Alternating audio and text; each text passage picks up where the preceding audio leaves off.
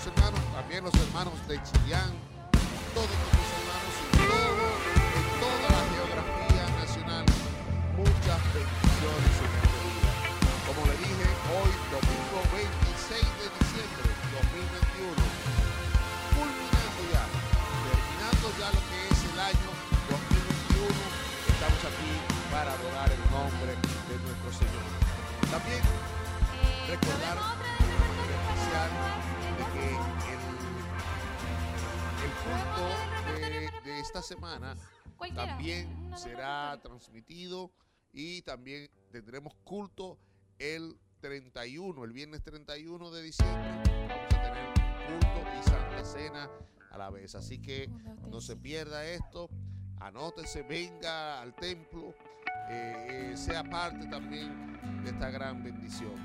El, el sábado, día primero, no tendremos servicio, pero sí el día 2 saldremos aquí con un nuevo año para adorar y glorificar su nombre. Así que sea parte de, esta, este, este, programa de, toda la semana, de fin de año y gócese también junto con nosotros. Así que eso es una gran bendición. Esperamos de que el día de hoy, de que el día de hoy sea de bendición para todos nosotros. Nosotros hemos entregado toda nuestra vida al Señor y entregamos nuestro día al Señor. Así que si usted entregó su día al Señor, gócese.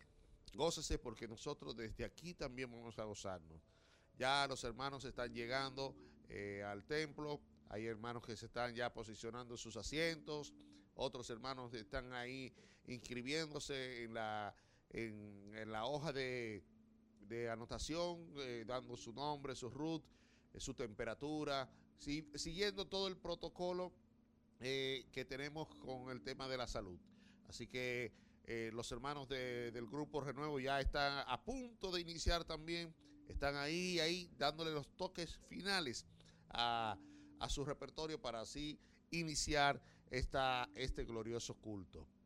Gocémonos en el Señor, porque hoy tendremos una gran bendición de labios de nuestro eh, eh, querido obispo Hugo Alfonso Montesino, que tendrá la responsabilidad de bendecirnos a través de la palabra. Así que esperemos esa palabra de, de Dios que siempre nos alienta, que siempre nos, nos motiva, que nos corrige, que nos instruye. Esperemos esa gran palabra de nuestro Señor, que sabemos que Dios se va a glorificar en este día. Así que no se mueva de su asiento, no se mueva del dial, no se mueva de donde esté, manténgase firme ahí esperando el tiempo de adorar al Señor. Amén. Así que esperamos de que usted en el día de hoy sea más que bendecido con toda este, esta programación que tenemos para el día de hoy. Queremos también eh, instarle a todos nuestros hermanos que nos escriban, escríbanos, denos su, envíenos sus saludos, su petición de oración, envíenos su, eh, su, su saludo también de, de donde estén,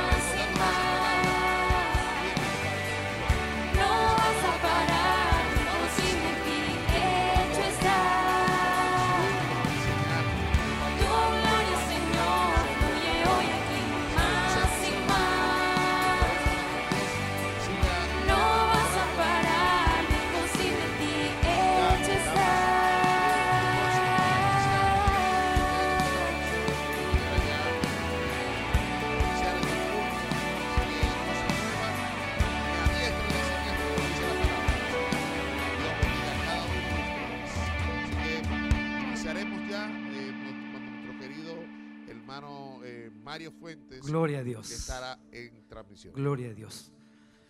Bendiciones, mis hermanos. Le damos gracias al Señor por su presencia, por la oportunidad de poder estar reunidos aquí en este lugar. Así que le voy a invitar que nos pongamos de pie y demos un aplauso de alabanza al Señor con muchas fuerzas, con muchas ganas. Amén, porque hemos venido a adorar y alabar el nombre del Señor. Amén. Le damos las gracias a cada uno de ustedes que ha llegado hasta este lugar y saludamos también a través de la televisión, a través de la radio, a través de las redes sociales, a cada uno de nuestros amigos y hermanos que están ya eh, sintonizando, que están atentos a esta transmisión. Que esto sea una tremenda bendición la que vivamos el día de hoy. Vamos a ir a la presencia del Señor, vamos a orar a Dios, le vamos a pedir a nuestro Dios que sea Él quien dirija esta reunión, quien se glorifique en medio nuestro. Si alguien ha llegado cansado, enfermo, atribulado, el Señor sea llevando toda dolencia y toda dificultad. Amén. Oramos a la presencia del Señor. Amado Dios y buen Padre, le damos gracias, Señor, por su presencia, por su bendición, Señor, primeramente, por estar aquí, Señor amado. Gracias, Padre Santo y Padre bueno, porque tú eres bueno, Señor, y para siempre es su misericordia, Señor. Agradecemos, Señor, y te presentamos delante de ti, Señor, este culto, Señor, de celebración de este día domingo. Sea usted, Padre Eterno, el que tome el control de nuestras vidas, de nuestro físico, de nuestra mente, de nuestros pensamientos, Señor, de nuestras aflicciones, preocupaciones, Señor. Hay tanta cosa, Señor, que nos, a veces nos distraen de tu presencia, Señor. Sea usted, Padre, derramando su presencia desde a cada uno de mis hermanos que forma parte en el trabajo de hoy, las transmisiones, porteros, pasilleros, Señor amado, grupo renuevo, Señor. Cada hermano, Señor, controladores, te damos gracias, Señor. Fotógrafos, camarógrafos, Señor. Hay tantos hermanos que están trabajando. Y sabemos que a través de esto también usted está provocando una tremenda bendición, Señor. Estamos llegando a muchos lugares. Derrame su bendición también, Señor. Eh, En aquellas partes, Señor, lugares donde no pueden llegar acá, Señor. Sea usted el que se glorifique, sea usted el que se derrame, Señor. Eh, prepara nuestras vidas, Señor, nuestros pensamientos. También te pedimos por nuestro obispo, quien estará ministrando palabra de Dios. Siga usted usándolo, Señor, para la gloria de Dios también, Señor amado. Saque toda enfermedad, Señor, toda dolencia, toda obra de las tinieblas, todo espíritu contrario, Señor amado. Y derrame su bendición sobre este lugar, aquí en su santo templo, Señor. Su gloria sea manifestada, Señor, a través del Espíritu Santo. Gracias, Señor. En el nombre de Jesús oramos, Señor. Amén y amén. Gloria a Dios. Demos la gloria al Señor. Amén. Gloria a Dios. Gloria a Dios. Gloria a Dios para siempre. La verdad que escuché solamente el coro, hermano. No escuché a ningún hermano del... Así que nuevamente vamos a dar la gloria al Señor. Amén. Con fuerzas, con ganas. Amén. Gloria a Dios. Gloria a Dios. Gloria a Dios para siempre. Dios bendiga al grupo Renuevo y alabamos al Señor.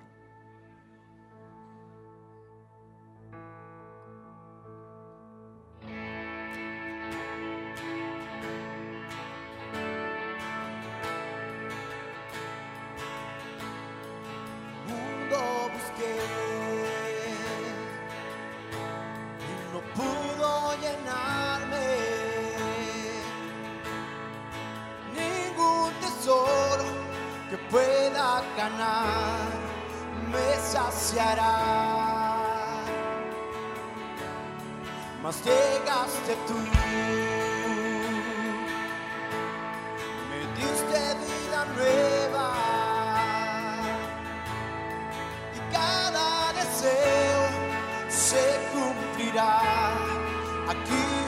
amor.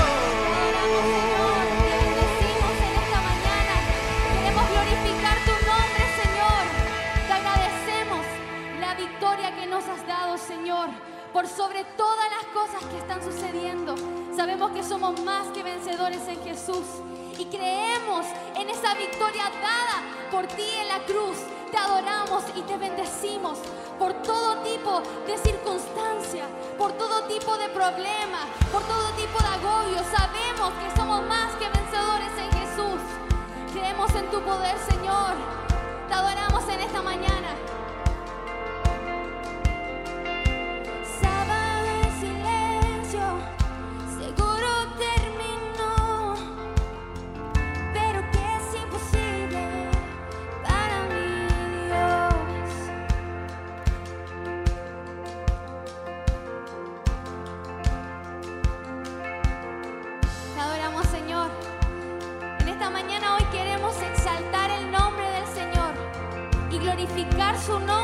sobre todas las cosas.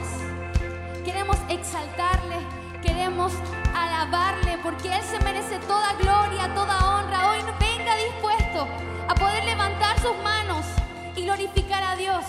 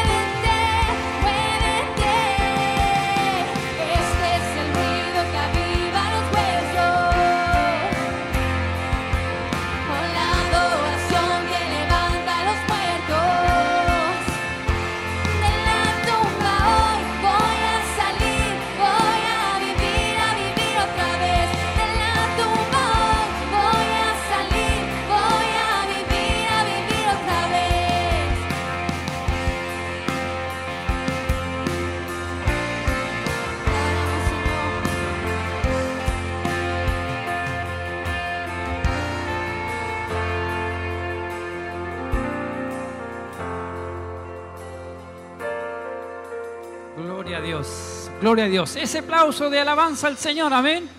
Gloria a Dios para siempre. Aleluya, gloria a Dios. Santo es el nombre del Señor, amén. Gloria, demos la gloria al Señor. Gloria a Dios, gloria a Dios, gloria a Dios para siempre. Tomen su asiento, hermanos, Dios les bendiga. Gloria a Dios, agradecemos al Señor por su presencia en medio nuestro y por todos también nuestros hermanos que ya están junto con nosotros compartiendo este culto de celebración. Voy a compartir con ustedes, amados hermanos, un salmo acá, dice la palabra del Señor así de esta manera, Jehová es mi luz y mi salvación. ¿De quién temeré? Jehová es la fortaleza de mi vida. ¿De quién he de atemorizarme? Cuando se juntaron contra mí los malignos, mis angustiadores y mis enemigos, para comer mis carnes, ellos tropezaron y cayeron. Aunque un ejército acampe contra mí, no temerá mi corazón, dice la palabra del Señor. Aunque contra mí se levante, se levante guerra, yo estaré confiado. Una cosa he demandado a Jehová, esta buscaré que esté yo en la casa de Jehová todos los días de mi vida, para contemplar la hermosura de Jehová y para inquirir en él su templo. Gloria a Dios. Demos ese aplauso de alabanza al Señor, amén. Gloria a Dios porque Él es bueno y para siempre es su misericordia, amén. Él es nuestro Dios y nuestra salvación. Vamos a ir a la presencia del Señor tal cual está usted ahí. Vamos a interceder a la presencia de Dios y vamos a pedir su bendición para que siga bendiciéndonos como lo ha hecho hasta este momento. Todos oramos a la presencia de nuestro Dios. Te damos gracias, Señor, por su presencia. Te damos gracias por la bendición que usted nos da, Señor, de poder estar alabándole, glorificándole, cantando alabanzas a su nombre para darte a ti toda la gloria, toda la honra y toda la alabanza, Señor, porque suya es Dios eterno. Te damos gracias, Señor, porque tú eres bueno, Señor, porque tú eres grande y poderoso. Siga usted hermoseando este culto, siga usted hermoseando esta reunión, bendiciendo a cada hermano y amigo que se encuentra aquí y a través también, Señor, de la televisión, de la radio, redes sociales, Señor, Bendiga también, Señor, a muchas almas, Señor. Te damos gracias, Señor. Te agradecemos porque eres muy grande, eres tan poderoso y reinas en medio nuestro. Gracias, Padre. En el nombre de Jesús oramos, Señor. Amén y amén. Gloria a Dios. Pongámonos en pie y demos la gloria al Señor. Glorifiquemos el nombre de nuestro Dios. Gloria a Dios, gloria a Dios, gloria a Dios para siempre. Santo es el nombre del Señor. Amén. Y seguimos alabando al Señor. Dios bendiga al grupo Renuevo y alabamos a nuestro Dios.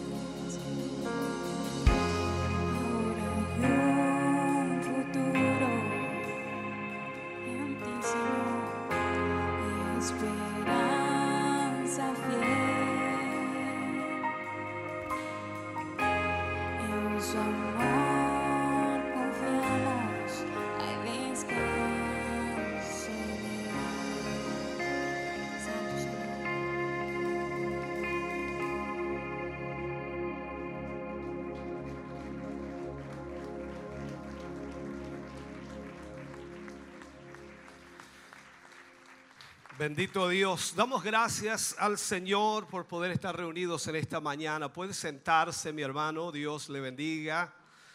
Agradecemos al Señor su asistencia. Agradecemos que usted pueda estar con nosotros en esta mañana. Esperamos estén siendo bendecidos a través de la alabanza, a través de la adoración.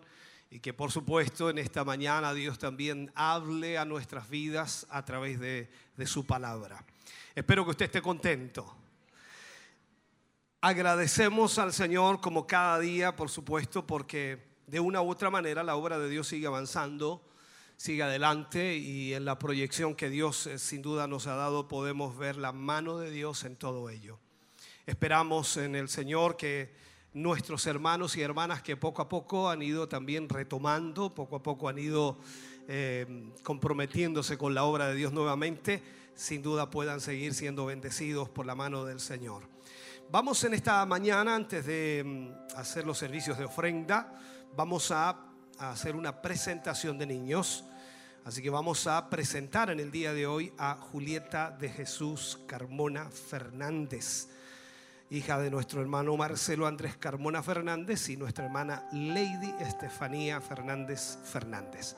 Queremos pedirle que pasen por aquí para que estemos orando al Señor por ella dedicándola al Señor. Gloria a Dios.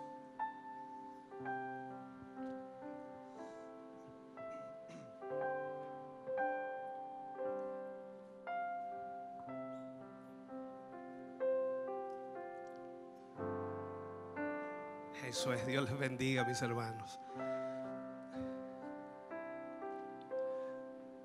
Me imagino cómo han regaloneado, ¿no? Bien. La presentación de niños al Señor es algo que hacemos porque la palabra de Dios también lo muestra de esa forma. La escritura dice que a los pocos días de nacido nuestro Señor Jesús fue dedicado al Señor. Y también el Señor Jesús en su ministerio le dio mucho realce a los niños. Y sobre todo en un momento específico de la escritura, cuando Él estaba ministrando a las multitudes, los niños tratando de estar cerca de Él, los discípulos tratando de sacarlo. Y me imagino ese cuadro persiguiendo a los niños para sacarlos de, de, del lugar donde estaba Jesús. Pero el Señor Jesús aprovecha esa oportunidad y toma a los niños en brazo y dice, dejad a los niños, venid a mí, no se los impidáis, porque de los tales es el reino de los cielos. No hay duda que los hijos que vienen a dar la alegría, el gozo a nuestra familia, son maravillosos momentos los cuales nosotros vivimos y pareciera y incluso deseamos que ojalá nunca terminen. A veces eh, en la experiencia misma propia, teniendo nuestros hijos pequeños, nosotros no queremos que crezcan, pero crecen. Y ese es el punto. Entonces nosotros tenemos que tratar en lo posible de, en los primeros años de edad, según los eh, maestros, los que enseñan, dicen que entre los 2 y 5 años de edad, cuando los niños ya logran tener un poquito de comprensión o entendimiento, ellos son como una esponja que absorben todo, todo lo que les entreguen. Por lo tanto, entre esa edad hay que entregarle mucha información que sea fiable, confiable y que también pueda producir en ellos un carácter y una convicción en el futuro. Por lo tanto, sin duda en este sentido, los padres tienen una responsabilidad enorme. Muchas veces me han preguntado cómo es la presentación o por qué hacemos la presentación. Y yo trato de explicarles que en realidad la presentación de niños es el compromiso de los padres con Dios. Y aquel pequeño no tiene ningún compromiso con Dios en este momento. Es el compromiso de los padres con Dios para criar a esos pequeños en el temor del Señor.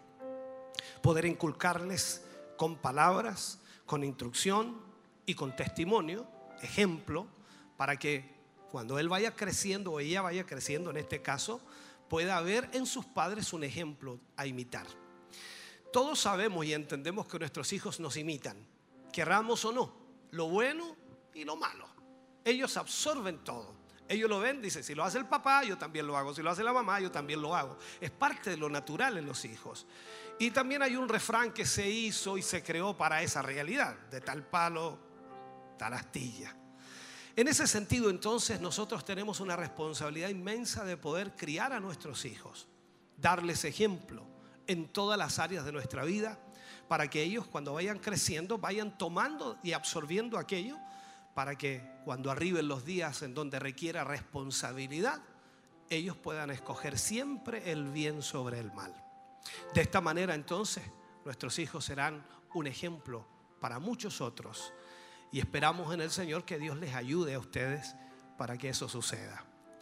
Esta presentación entonces se enfoca en ustedes como padre. Nosotros oramos por la pequeña, pero también oramos por ustedes para que Dios les dé la sabiduría, les dé también la inteligencia. La sabiduría se enfoca siempre en tomar buenas decisiones. Y a veces tomamos muy buenas decisiones, pero nunca las ejecutamos. Por lo tanto, necesitamos la inteligencia para poder planificar cómo lo vamos a hacer. De esta manera entonces Dios les dará a ustedes las capacidades como padres. Hay un dicho por allí que dice, nadie nació sabiendo. Todo lo aprendemos en el proceso de la vida, ya sea del ejemplo de nuestros padres o ya sea también de lo que leemos en la misma palabra, en la instrucción y la guía. Por lo tanto, ustedes serán guiados por el Señor para criar a esta pequeña en el temor del Señor. Es fundamental todo lo que ustedes puedan ministrarle. Y de esa manera, cuando arriben esos años, que a lo mejor no quieren que arriben, porque se van a acostumbrar a esto lindo y maravilloso, pero sin duda es parte de la vida, el crecimiento. Y nosotros debemos acompañar ese crecimiento con toda la instrucción que Dios permita entregar a esta pequeña. Así que mis hermanos queridos, vamos a orar por ella para que Dios la proteja, para que Dios la cuide y también les dé a ustedes esa sabiduría y esa inteligencia. La iglesia se pone de pie un momento, oramos al Señor. Padre amado, en esta hora, Señor, vamos ante su presencia. Bendecimos primeramente, Señor, la vida de esta pequeña, Julieta de Jesús. Esperando, Señor, que tú puedas en esta hora, mi Dios amado, traer sobre su vida la protección, y la ayuda que ella necesitará, Señor. Tú le protegerás en cada momento de su vida porque eres tú, Señor, el dueño de nuestras vidas. Pero al mismo tiempo oramos por sus padres. Oramos, Señor, para que puedas poner en ellos la capacidad, la sabiduría y la inteligencia. No hay duda, Señor, de que muchas veces los temores estarán en su vida. ¿Qué hacer? ¿Cómo hacerlo? pero tú les enseñarás. En este proceso, Señor, tú les enseñarás a ser padres. Yo te ruego, Señor, que les cuides, les guardes a ellos, les protejas a ellos, pues son el sustento de esta pequeña y son la ayuda de esta pequeña. Señor, guíales en todo momento y que tu mano, Señor, no sea parte de sus vidas sino que esté siempre presente. Señor, gracias por la bendición que tú pondrás en la vida de esta pequeña y en este matrimonio. Señor, la dedicamos a tu servicio. Y sé, Dios mío, que cuando arriben los años, si tú te tardas en venir, tendremos, Señor, la dicha, la bendición de ver a una pequeña, Señor, sirviendo a Dios y haciendo lo mejor para ti. Señor, gracias por este momento y por este tiempo hermoso que nos brindas de poder orar, Señor, y pedir tu bendición. Bendícela hoy, Señor, pues tuya es y está dedicada para ti. En el nombre de Jesús, amén y amén, Señor. Fuerte ese aplauso de alabanza al Señor.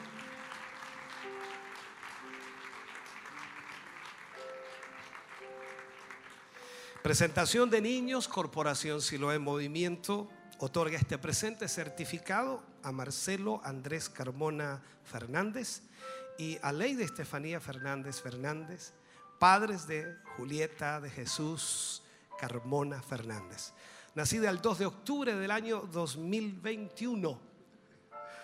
Durante la ceremonia de presentación efectuada el domingo 26 de este año, de acuerdo a la palabra de Dios, Marcos 10, versículo 13 al 16 Dejad a los niños, venid a mí y no se los impidáis, porque de los tales es el reino de Dios. Mi hermano Marcelo, Dios le bendiga mucho.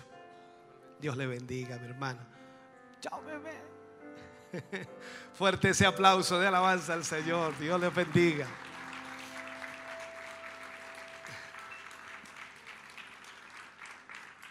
Bendito Dios. Vamos a hacer el servicio de ofrendas y diezmos en esta mañana. Vamos a poner la mesita de las ofrendas y también pondremos allí el alfolí para sus diezmos. Y usted vendrá, por supuesto, a este lugar para mm, entregar lo que Dios le ha dado y de acuerdo a lo que Dios también le haya prosperado. Dios es el que bendice, Dios es el que prospera y esperamos que el Señor siga obrando maravillosamente en su vida. Cantará el grupo Renuevo al Señor, luego oraremos por las ofrendas y por los diezmos. Los hermanos que diezman se quedan en este ladito para que luego oremos por ustedes y por supuesto esperamos que Dios pueda multiplicar estas ofrendas que sirven para sostener y proyectar la obra del Señor. Dios ama al dador alegre.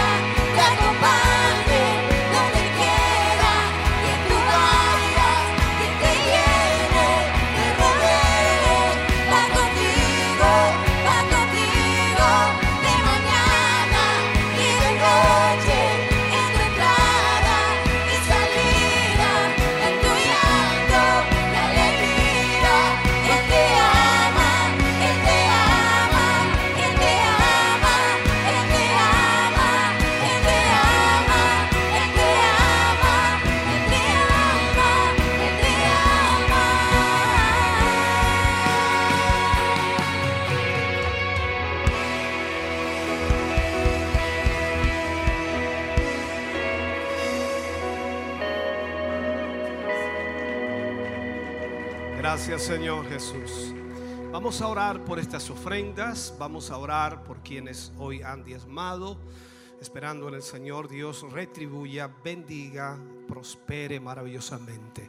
Les invito a orar. Padre, en el nombre de Jesús, oramos Señor por cada uno de nuestros hermanos y hermanas que hoy han ofrendado, que hoy han diezmado, Señor. Sea tu mano de amor y misericordia extendida sobre sus vidas. Sea tu mano, Señor, prosperándoles. Sea tu mano abriendo ventanas en los cielos que traigan bendición hasta que sobreabunde. Señor, sea tu gracia sobre ellos en el nombre de Jesús.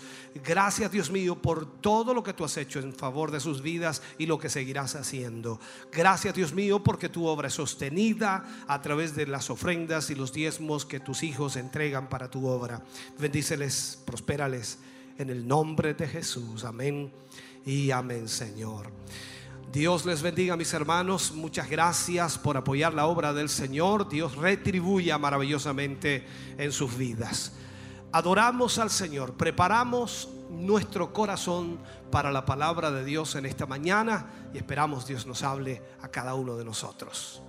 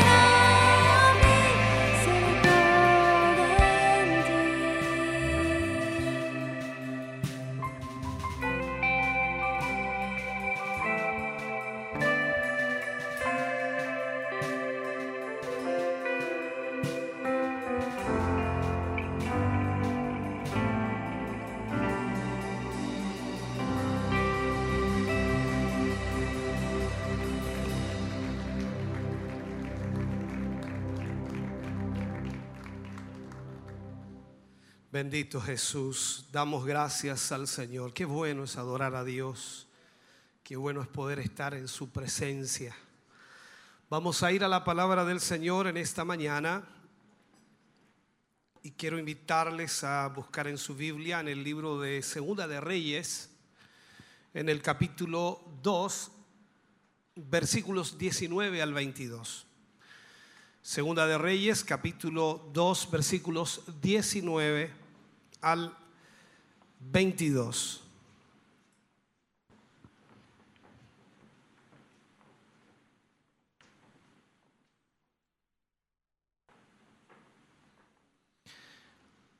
Leemos la palabra del Señor, lo hacemos en el nombre de nuestro Señor Jesucristo. Y los hombres de la ciudad dijeron a Eliseo, he aquí el lugar en donde está colocada esta ciudad es bueno, como mi Señor ve, mas las aguas son malas y la tierra es estéril.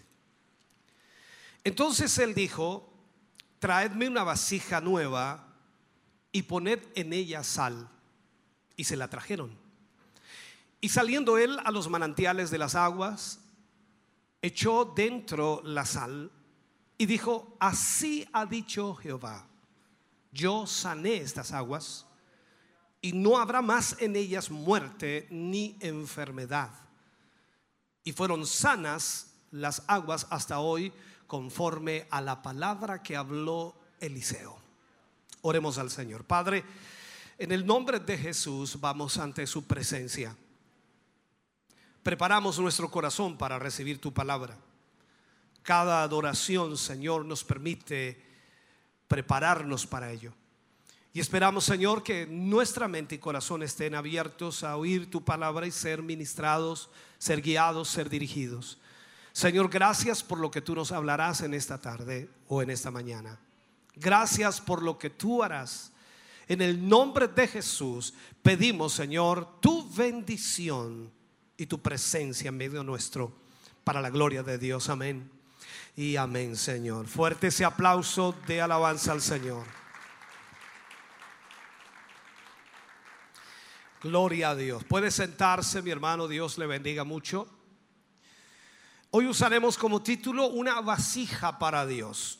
Una vasija para Dios. Enfocado, por supuesto, en lo que respecta a la iglesia. La iglesia pasa a ser la vasija para Dios en la cual Dios derrama. Recordemos también lo que Pablo hablaba y decía que este tesoro es puesto en vasos de barro o vasijas de barro para que la excelencia del poder sea de Dios y no de nosotros. En ese enfoque entonces usted debe tener su mente puesta para que hablemos de esto. Lo que tenemos que hacer en esta mañana, enfocarnos en este pasaje, pero de alguna manera ver y considerar, por supuesto, de alguna forma más definida la naturaleza y la función del vaso que Dios va a utilizar. Este vaso peculiar, por supuesto, que es la iglesia del Dios viviente. Hay una gran diferencia, hermano, entre la gente que, que se mueve por el descontento o por el disgusto o por la diferencia de opinión y aquellos que por supuesto son movidos por el contreñir del Espíritu, el contreñir también de una visión de Dios, una visión divina, por el deseo interno de Dios. O sea, que sin duda ha grabado Dios allí en el corazón de esa persona la voluntad perfecta de Dios para hacer y realizar. Hoy día mucha gente se mueve, como dije, por el descontento, por el ojo, por el disgusto, pensando hacer la voluntad de Dios cuando en realidad estamos muy lejos de aquello. Lo que más necesitamos es entender que si vamos a hacer esa vasija de Dios, nosotros debemos estar primeramente enfocados en la voluntad perfecta de Dios. Este anhelo de poder llegar a ser la voluntad de Dios y de llegar a ser el instrumento que Dios va a hacer, debe ser expresado, por supuesto, en nuestra vida. Hay palabras muy importantes y yo podría decir incluso palabras clásicas que por ejemplo aparecen en el Salmo 137, sobre todo en el versículo 1, el versículo 2, versículo 4, versículo 6. Vamos a tratar de, leerlo escalonado para entender un poquito. Dice, junto a los ríos de Babilonia, hablando de Israel cuando estaba esclavo, allí nos sentábamos y aún llorábamos acordándonos de Sión. Sobre los sauces, en medio de ella, colgamos nuestras arpas. ¿Cómo cantaremos cántico de Jehová en tierra de extraños? Mi lengua se pegue a mi paladar si de ti no me acordare, si no enalteciere a Jerusalén como preferente asunto de mi alegría. Este salmo en realidad está hablando del momento en que Israel estaba esclavo en Babilonia. Y los de Babilonia le pedían que cantaran cánticos de alegría. ¿Cómo cantar cánticos de alegría siendo esclavo? Y más aún como cantar estando lejos en el concepto de ellos de la presencia de Dios. Ya no estaban en Jerusalén ni estaban en el templo. Por lo tanto, ¿cómo cantar alegremente al Señor? Entonces, aquí de alguna manera nosotros encontramos que los anhelos que deben haber en el corazón de los creyentes y que de una u otra manera se representan como la culminación del propósito divino antes de los tiempos de la eternidad, en el sentido de que nosotros sabemos que Dios nos ha llamado para ser el instrumento de Dios y no importa lo que esté sucediendo, no importa lo que esté ocurriendo, nosotros siempre debemos exaltar el nombre del Señor. Lo más importante en el corazón de Dios y aquello, por supuesto, en lo cual todos los intereses eh, de aquellos que son uno con Dios, que estamos en la voluntad de Dios, todos estos intereses estarán reunidos y son de alguna manera presentados en lo que es conocido como la casa de Dios y la ciudad de Dios. En la Biblia hay muchos registros acerca de esto, cuando habla de la casa de Dios, cuando habla también, por supuesto, de la ciudad de Dios. Cuando hablamos de lo más importante, nos referimos, por supuesto, a la consumación de todos los métodos y medios divinos. Dios tiene formas, Dios tiene maneras, Dios tiene métodos, Dios tiene medios por los cuales Él se manifiesta o por los cuales Él o con los cuales Él también se glorifica en medio de su pueblo. Vemos el ministerio de Jesús y cuando Él estuvo sobre esta tierra nunca hizo lo mismo en las sanidades, nunca lo hizo de la misma forma o de la misma manera. Siempre utilizó métodos diferentes o medios diferentes y de esa manera Dios hacía o Jesús hacía los milagros. Por lo tanto, la iglesia de, de Cristo también tendrá esa gran diferencia. Nunca será igual una con la otra, nunca utilizarán los mismos métodos o mismos medios, mientras todo eso esté enfocado en la voluntad perfecta de Dios. Por lo tanto, cuando hablamos de la vasija de Dios, hablamos entonces de cumplir la voluntad de Dios en lo que Él nos ha llamado a hacer. Si nosotros vemos lo que es primario y lo que es también final, primero tenemos la adoración, tenemos que entender que la gloria de Dios se manifestará a su iglesia a través de la adoración. Y este factor, hermano querido, estará implicado en todo lo que tenga que decirse a través de este mensaje. O sea, si nosotros adoramos al Señor, entonces lo hacemos con entendimiento, lo hacemos con palabras entendibles, las cuales nosotros exaltamos su nombre porque sabemos que Él es grande y la gloria de Dios se manifestará en su pueblo y de esa manera entonces estaremos siendo la vasija que Dios quiere. Entonces veamos esto. Si alguien nos preguntara cuáles son los temas o asuntos de mayor importancia o de mayor relevancia eh, en la escritura para nosotros como cristianos, como hijos de Dios, nosotros responderíamos con mucha convicción que hay varios factores o que hay varios puntos importantes. El primero de ellos es la persona del Señor Jesucristo. lo más importante para nosotros, eh, los creyentes, es la persona de nuestro Señor Jesucristo. En segundo lugar está su cruz, su muerte, sepultura y resurrección. En tercer lugar está la iglesia o la casa de Dios también mencionada en la escritura de esa manera. En cuarto lugar estaría la segunda venida de Cristo. Y por último, por mencionar algunos, en el quinto lugar estaría la ciudad de Dios. Entonces, hay en este sentido frases que son muy importantes dentro de la escritura. Pero estas, tomadas en forma relativa, son los aspectos primarios en un solo tema o de un solo tema. Trataré de enfocarlo. Veamos los aspectos primarios. La persona del Señor Jesús como Dios manifestándose en carne en medio de nosotros. La escritura nos enseña que Jesús se encarnó para nacer en este mundo. Y eso implica entonces que Jesús se manifestó en carne y es la suma de todas las revelaciones. Es un hecho indiscutible, pero se necesita de la cruz para darle todo su significado y revelar el valor, el valor total de tal manifestación. O sea, estoy diciendo que si Jesús se manifestó en carne para venir a este mundo, pero si Él no hubiera muerto en la cruz del Calvario, su finalidad, su propósito no se hubiera cumplido.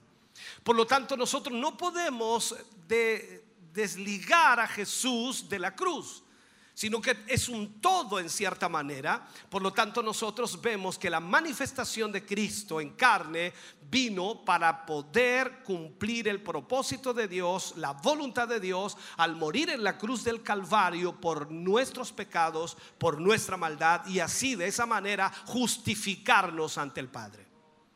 Aún más, se demanda que la iglesia, nosotros como iglesia cristiana, expresemos el contenido pleno de tal manifestación final.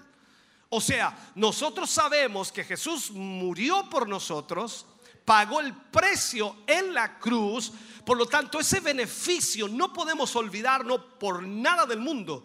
Nosotros estamos aquí gracias al sacrificio de Cristo en la cruz. Nosotros hemos sido perdonados, hemos sido redimidos, hemos sido salvos por la gracia de Cristo. Y eso no podemos entonces perder de vista. Entonces, en este sentido, la manifestación total de Cristo Jesús nos hace a nosotros salvos y nos presenta justos ante el Padre. Entonces, viendo todo esto, hermano querido, el contenido pleno de esta manifestación final y también viendo lo que sigue, la ciudad la cual debe definirse o la naturaleza de tal manifestación. Si nosotros como, como cristianos entendemos que somos el pueblo de Dios, pasamos a ser entonces de alguna manera esa vasija que Dios va a usar y que va a manifestarse en este mundo y que va a llevar la manifestación de Cristo a este mundo. Nosotros vamos a predicar de Cristo, de Cristo crucificado. Vamos a predicar de Cristo que murió en la cruz para salvar a toda esta humanidad. Y vamos de esa manera entonces a definir la naturaleza de esta manifestación. Cristo vino para salvarnos y eso nunca lo vamos a olvidar. Ahora, ¿qué pasa cuando guiamos a los hombres? ¿Cómo guiamos a los hombres? Debemos guiarlos a la apreciación de su persona, de la persona de Cristo. Y en este sentido, lo que comienza allí es con la cruz. Nosotros debemos guiar a los hombres, como dije, a la apreciación de la persona de Cristo y ese Cristo crucificado, ese Cristo que murió en la cruz del Calvario por cada uno de ellos. Si vemos entonces la, la- casa de Dios, y qué es la casa, de alguna manera, si lo puedo explicar, la casa de Jesús, por decirlo. Recordemos que el Espíritu Santo habita en nosotros, y lo enseñaba en la clase pasada o en, el tema pasado, que Cristo vive en nosotros. Por lo tanto, nosotros venimos a ser la casa de Jesús. Venimos a ser la casa de Dios. Y en este sentido, entonces, habita en nosotros Cristo Jesús. En este sentido, entonces, cuando vemos la escritura y comenzamos a ver muchas frases como por ejemplo la ciudad de Dios cuando se menciona la ciudad del gran rey. Entonces la casa y la ciudad están fundadas sobre la cruz. No hay nada, nada ahí que no sea de Dios. Cuando hablamos entonces de la iglesia de Cristo, también está fundada sobre Jesús. Jesús dijo esas palabras tan importantes a los discípulos diciéndoles, sobre esta roca, hablando de sí mismo, sobre esta roca edificaré mi iglesia y las puertas del Hade no prevalecerán contra ella.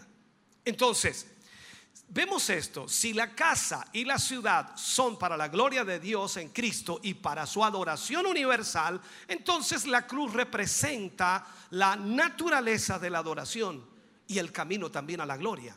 Porque la cruz saca todo lo que no es de Dios. Cuando usted y yo vamos a la cruz en el sentido de que entendemos lo que Cristo hizo por nosotros, todo lo que es nuestro es eliminado y solo queda lo que Dios quiere en nuestras vidas. Todo lo demás es sacado. ¿Por qué? Porque es la voluntad de Dios.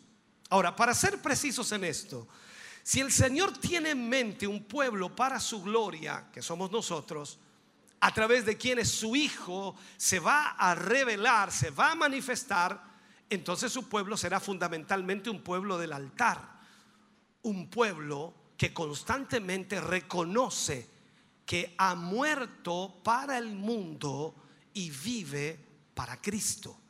Un pueblo que reconoce que solo la sangre de Cristo pudo limpiarlo que no hay mérito alguno en nosotros para ser mejores, sino que solo la obra de Cristo en nosotros nos ha perfeccionado y sigue perfeccionándonos.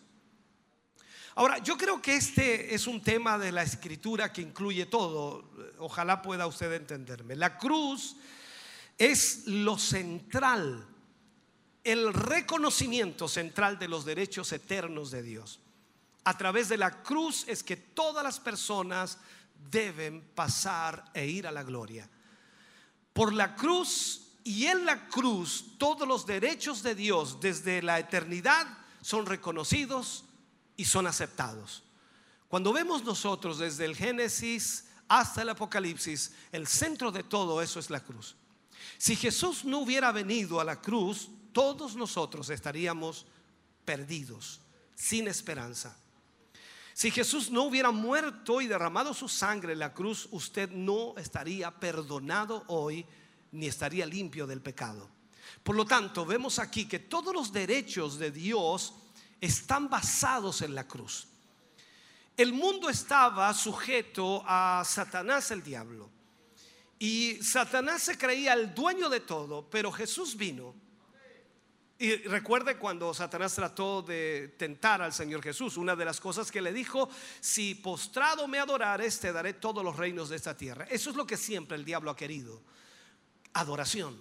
Pero Jesús viene y le dice a él que él no va a adorarle, porque él no viene a eso. Él viene a hacer la voluntad de su Padre. Y usted y yo, gracias a que Él cumplió esa voluntad, hoy somos salvos. Hemos sido rescatados de las garras de Satanás y hoy vivimos una vida para ir a la vida eterna. Por lo tanto, cada uno de nosotros entendemos aquello. Entonces, cuando nosotros entendemos esto, que por la cruz y en la cruz todos los derechos de Dios están allí reconocidos y aceptados, esto es lo central entonces. O sea, el Calvario es lo central. Y eso pasa a darnos a entender que Dios tiene derechos. Derechos. Los derechos de Dios es que todo el universo le rinda adoración. Una adoración total, sin rivalidad, sin reservas, que nosotros reconozcamos y que el universo reconozca que todas las cosas son suyas por derecho propio. Y nadie más en este universo tiene el derecho antes que Él. O sea, solo a través de la cruz. Jesús no compró tan solo nuestra salvación, sino que compró todo el propósito de Dios. Aquí trataré de decir algo. Dios por su Hijo creó al mundo para su gloria. Dios a través de su Hijo creó al mundo para su gloria. Y este hecho, hermano querido, que acabamos de mencionar, está aquí reunido en la persona de nuestro Señor Jesucristo, quien lleva, por supuesto, a Dios los derechos de Dios en su propia persona, ofreciéndose a sí mismo en su grandeza para morir en la cruz.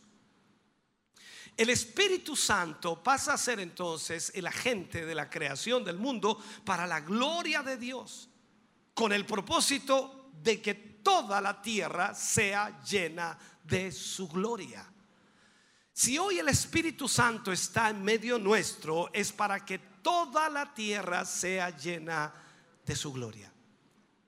El Espíritu Santo en sí mismo, hermano querido, se transforma en el agente de la redención de todo el mundo para la gloria de Dios. La escritura nos enseña que nadie puede arrepentirse si el Espíritu Santo no trata con él. Esta es una realidad. Nadie reconoce su pecado, su maldad, si el Espíritu Santo no comienza a obrar, porque el Espíritu Santo convence, convence dice, de pecado.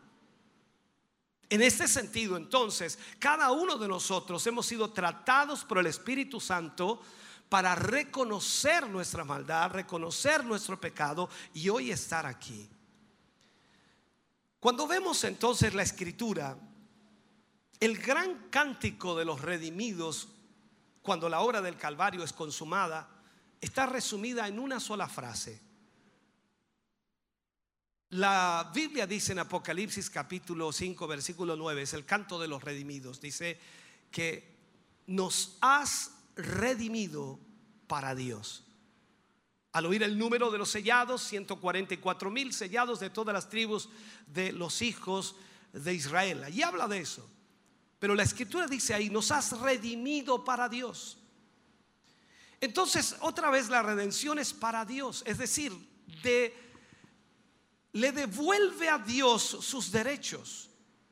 Y el Espíritu Santo es el agente de esa obra redentora que tiene la gloria de Dios como su objetivo.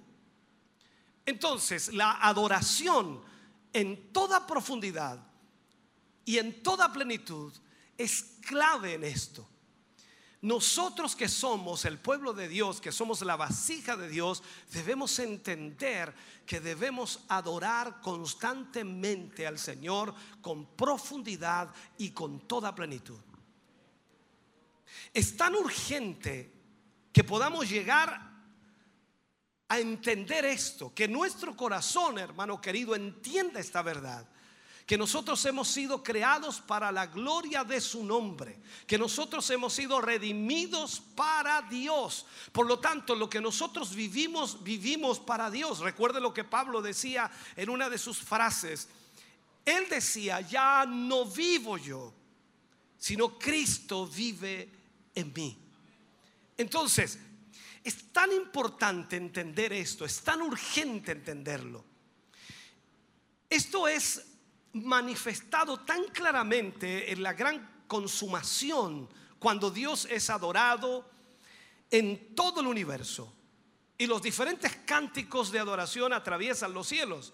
Por ejemplo, la canción de una compañía de 144 mil adorando a Dios, adorando al Cordero en Apocalipsis 7:4, allí habla de eso. Luego el, luego el gran cántico de la gran multitud que ningún hombre podía contar ¿qué lo que hacían? Adoraban a Dios y al Cordero, Apocalipsis 7:9. También hay una manifestación de la adoración de, de la bestia y esta es otra consumación. Estas dos consumaciones de adoración son descubiertas en el libro de Apocalipsis y que vendrá al final de los tiempos. Ahora, están corriendo paralelamente a través del tiempo. Están estas, están estas dos adoraciones.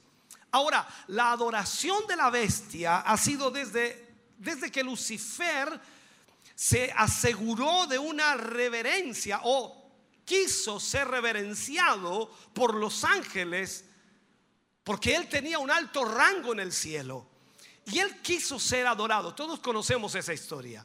Cuando de alguna manera, por decirlo así, el corazón de Satanás se levantó ese deseo de estar en el lugar del Todopoderoso, de estar en el lugar de Dios, su intención fue atraer la adoración hacia Él, la adoración del cielo.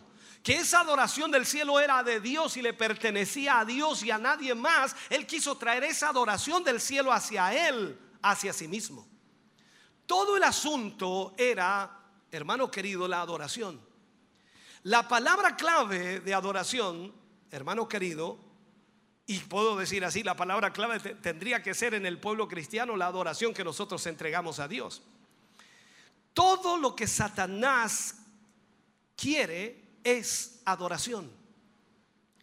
Estas dos luchas están hoy presentes. La iglesia está en esta situación compleja. La iglesia, que es el vaso de Dios, la vasija de Dios, que se supone que debe estar constantemente adorando a Dios, hoy día se presenta esta situación. O sea, Satanás quería desde el comienzo ser adorado. Desde este tiempo, esta otra adoración, escuche bien, ha estado aconteciendo desde que Satanás atrajo esta compañía de ángeles que le adorasen a él. Aquella compañía de ángeles que no guardaron, hermano querido, su estado y son guardados en prisiones eternas bajo oscuridad, según Judas eh, versículo 6. Entonces, ¿qué es lo que sucedió? Se apareció en la tierra y buscó otra vez usurpar el lugar de Dios en la adoración de su creación aquí. Lo mismo que quiso hacer en el cielo, lo quiere hacer aquí en la tierra. Ahora, todos sabemos que aquí ah, le ha dado mejor resultado. Y tenemos hoy día una mixtura y tenemos también al enemigo utilizando a todo este mundo para adorarle en la manera en cómo vive, en la manera como realiza todas las cosas. Es triste decirlo, pero Satanás tuvo éxito aquí. Y se convirtió de alguna manera a causa de la conquista y el consentimiento del hombre o la apertura del hombre o el permiso del hombre en el Dios de este siglo. En eso se convirtió. La Biblia le llama el príncipe de este mundo. Entonces las dos adoraciones se convirtieron en realidad. Está la adoración a Satanás, la adoración al enemigo, la adoración a Lucifer y está la adoración a Dios. Nosotros adoramos a Dios. Y nosotros que somos la vasija de Dios y entendemos que hemos sido salvos por la gracia y la misericordia de Dios y por su muerte en la cruz, entonces nosotros adoramos a Dios con todas nuestras fuerzas. Pero estas dos adoraciones, hermano querido, se convirtieron en esta realidad hoy. Desde la caída, Satanás estableció un sistema espiritual de adoración que se puede percibir detrás de todo el registro de la historia. Toda la historia está marcada con esta lucha constante, toda. Tenemos el ingreso de este elemento de maldad a lo largo de la adoración, donde donde sea que lo busquemos, allí están los derechos de Dios siendo reclamados y de alguna manera son reconocidos por un sacrificio, el sacrificio de Cristo. ¿Y qué es lo que hace Satanás? Satanás lucha y brega para que ese sacrificio no se logre, no se ejecute. Porque sabía él que si ese sacrificio se ejecutaba, entonces Dios tendría el derecho de adoración. Observe esto por un momento. En el momento en que Abel reconoció los derechos de Dios allá en el principio y se levantó un altar para demostrarle a Dios su derecho de adoración, vino Satanás, el maligno, contra ese testimonio. El asesino vino para detener esa adoración, para destruir este testimonio. ¿Y que lo que hace? Usa a Caín como su instrumento para eliminar esta adoración. Caín también levantó un altar, recordemos eso, y pretendió en su oscuro entendimiento adorar a Dios, pero nunca lo logró. Satanás entonces, basándose en esto, resolvió los elementos de orgullo, de celo de Caín y se convirtió, debido por supuesto a que el diablo lo había comprado, lo utiliza como un instrumento para la adoración de Satanás y una, un instrumento en contra de la adoración de Dios. ¿Cuál es el esquema del diablo aquí? Está puesto en forma profunda, él sabe lo que está haciendo, así que el mejor, eh, lo, lo mejor que sabe hacer él es engañar, así que lo que está haciendo Satanás es tratar de detener la adoración a Dios y que exista solamente la adoración hacia él. Todo ha sido así desde el principio. Esta pugna y esta lucha espiritual ha estado siempre presente. Satanás quiere que tú le adores y Dios exige su derecho de adoración a través de Cristo.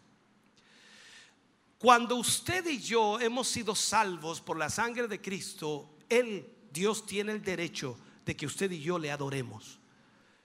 Él nos ha comprado a precio de sangre. Le pertenecemos, somos suyos. Aquí no se trata de que usted dice, eh, no quiero adorar hoy. Se trata de que usted fue comprado para la adoración de Dios fue comprado para la gloria de su nombre. Y, usted debe adorar a Dios porque entiende lo que Jesús hizo por su vida. Y lo que hace que usted adore es el agradecimiento hacia Dios por haberle salvado, por haberle redimido, por haberle comprado, por haberle rescatado. Por lo tanto, no hay una pregunta que debe existir, sino que lo que usted hace es agradecer a Dios con esa adoración que es de gratitud, que es de gozo y alegría para el Señor. Ahora, entendamos esto. ¿Qué sucedió con, con lo que hizo Satanás en el, en el comienzo? Desde Abel en adelante se ha visto esta pugna y esta lucha que, que está presente. Y es por esto también que Dios odia tanto la idolatría. Hay una frase que es muy importante allí cuando conversaba Samuel con Saúl cuando Dios lo desechó.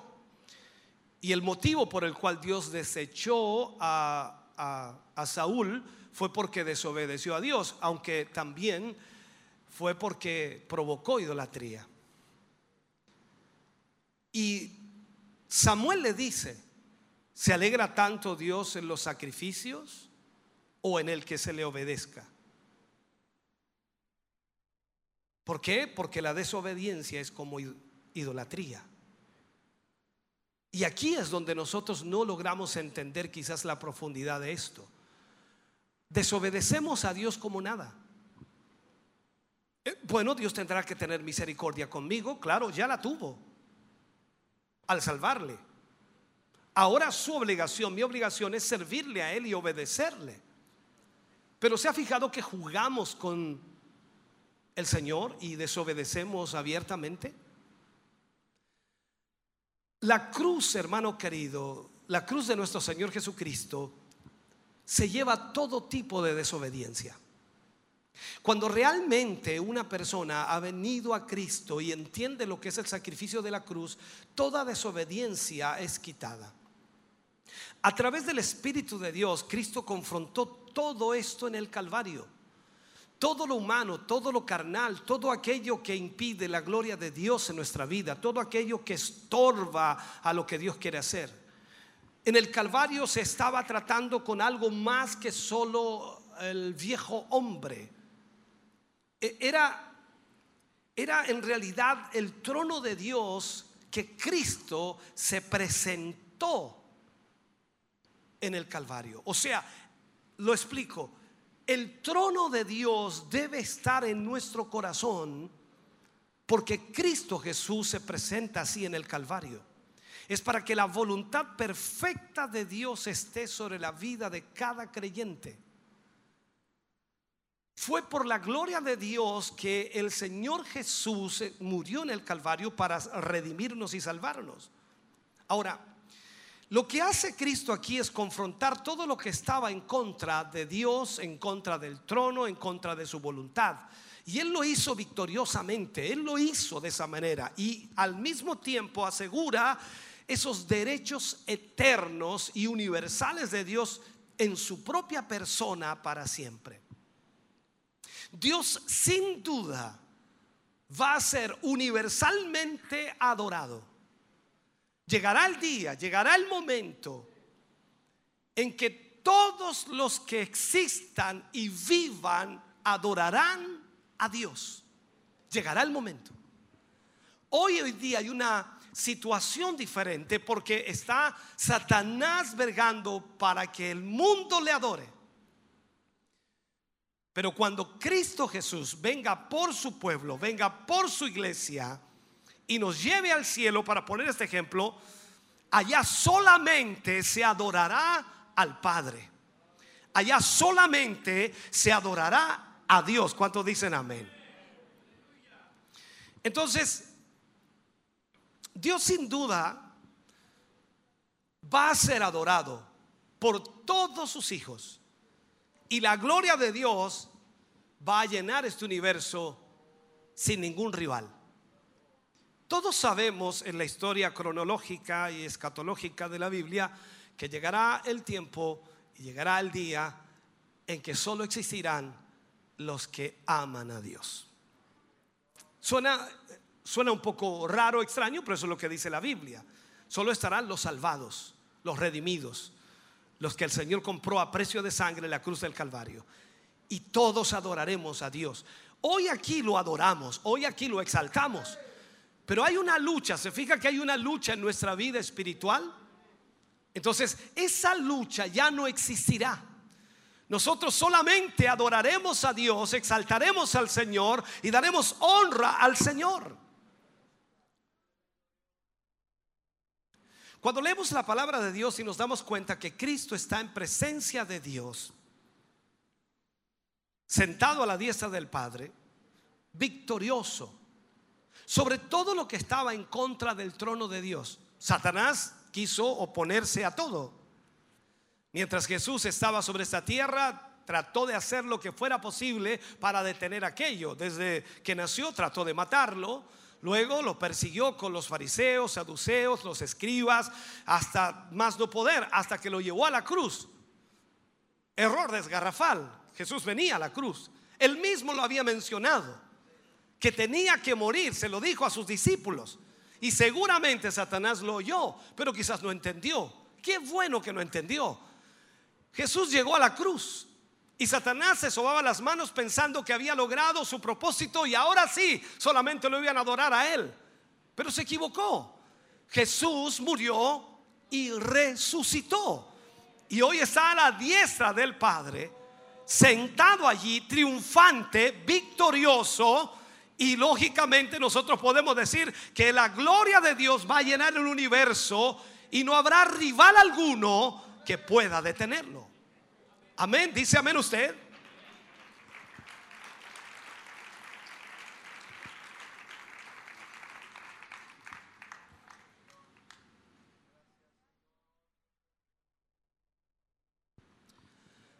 La escritura dice en el libro de Hebreos capítulo 10 versículo 7, He aquí yo vengo, oh Dios, para hacer tu voluntad. Cuando hablamos de conocer y hacer la voluntad de Dios, lo que necesitamos es que Dios nos ayude a entender el significado de esa voluntad. Hay muchos de nosotros que hacemos supuestamente, entre comillas, la voluntad de Dios, pero en realidad estamos haciendo lo que deseamos hacer o lo que nos gusta hacer. La voluntad de Dios no significa nada más que Dios sea glorificado en forma universal. Nosotros lo que debemos hacer es alabar a Dios, exaltar a Dios, glorificar a Dios. Y cuando hablamos de glorificar a Dios, entonces es a través de la obediencia a la palabra. Es que Dios pase a ser el objeto central de nuestra adoración. Los que entren plenamente en el significado de la cruz, los que logran entender aquello, comprenderán qué es la voluntad de Dios. Y al mismo tiempo van a enfrentar el asalto de Satanás o la lucha o la guerra de Satanás en contra de sus vidas para detenerlos en ese proceso. Tú te preguntarás, hermano querido, ¿por qué Satanás odia tanto la cruz? Te preguntas, ¿por qué él hará todo para colocar la cruz a un lado? Para que la iglesia olvide la cruz, para que elimine la cruz. No entiendes por qué el Cristo y por qué la cruz han sido quitados de la predicación actual. Hoy en muchas iglesias ya no se predica acerca de Cristo ni tampoco acerca de la cruz. Hoy mucha gente va a iglesias a pasar un lindo tiempo. Un tiempo de comunionía, de armonía, de comunión, de saludos, de confraternidad, en fin, todo aquello. E incluso algunos atribuyen, vamos a la iglesia a divertirnos, vamos a la iglesia a entretenernos, es un buen tiempo. La cruz ha sido quitada. Y tú no te das cuenta por qué. No puedes ver que es inevitable que cualquiera que entre en lo que significa la cruz espiritualmente, por supuesto, vendrá contra todo el sistema de antagonismo del diablo. O sea, toda persona que logra entender el significado de la cruz de Cristo, esa persona se levantará en contra de todo lo que el diablo está tratando de hacer. Hemos visto a Abel en la forma más vieja y simple de la cruz. Cuando él entró en, en relación con esta sangre, el sacrificio, el altar, cuando hablamos de lo que sacrificó Abel, él inmediatamente vino en contra de Satanás. Porque ese sacrificio que estaba haciendo Abel era tipo de Cristo. Y estaba en la perfecta voluntad de Dios. El Espíritu Santo a través de Juan, escribe en primera de Juan capítulo 3 versículo 12, dice de Caín que él era del maligno. También pasó con Abraham, con José, con Moisés, con Esther. Todos y cada uno de ellos fueron atacados por Satanás de mil maneras. La historia de Daniel es el mismo asunto dos dioses, el Dios puesto por Nabucodonosor y el Dios que Daniel tenía en su corazón. La pregunta era, ¿quién va a ser adorado? Sadrán, Mesaya y Abednego tenían la misma disyuntiva. O adoraban a Dios o adoraban la imagen. Y para poner presión, el enemigo dice y pone en la mente del rey, todo aquel que no se arrodille, no se incline, será echado en el horno de fuego para poner presión. Esto es como decirle a Sadrán Mesaya Abednego, quiero probar sus convicciones, a ver qué tanto hablan de Dios. Y llegará el día también que nuestra adoración será presionada. Llegará el momento en que no te dejarán adorar a Dios o incluso en este mismo país pondrán leyes en las que impedirán que tú y yo adoremos a Dios. Porque Satanás lo que quiere es ser adorado.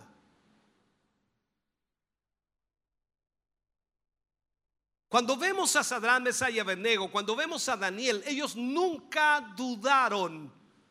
Su decisión fue tremendamente clara. Es como cuando viene Josué y dice, yo en mi casa serviremos a Jehová. Es como decir, yo en mi casa adoraremos al Señor. Solo a Dios vamos a adorar. Esta decisión trajo a Daniel cara a cara con el poder detrás del sistema del mundo. y fue llamado a pagar el precio. Tú recuerdas que Daniel abrió sus ventanas mirando hacia Jerusalén y se arrodilló, aún sabiendo que los sátrapas estaban vigilándolo y sabía que iban a apresarlo. Pero aún así él oró. Ese es el supremo esfuerzo de Satanás. Satanás lucha constantemente para ser adorado. Dios tiene el derecho de ser adorado. Dios es el creador. Satanás no ha creado nada. Dios es el creador de todas las cosas. Él es nuestro Dios y aún más Él nos salvó a través de Jesucristo su Hijo. Entonces, desde el mismo nacimiento de Cristo, Satanás sabe lo que Dios deseaba. Y al mismo tiempo, desde el mismo nacimiento de Cristo, Satanás sabía quién era Cristo.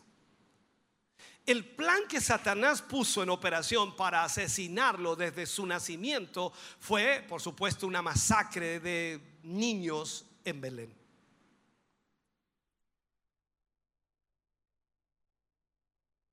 Después de ese intento inicial, después de tratar de matarlo siendo un bebé, no tenemos otro registro de otro esfuerzo del enemigo, sino hasta que el Señor cruzó la línea entre su vida privada y el ministerio público.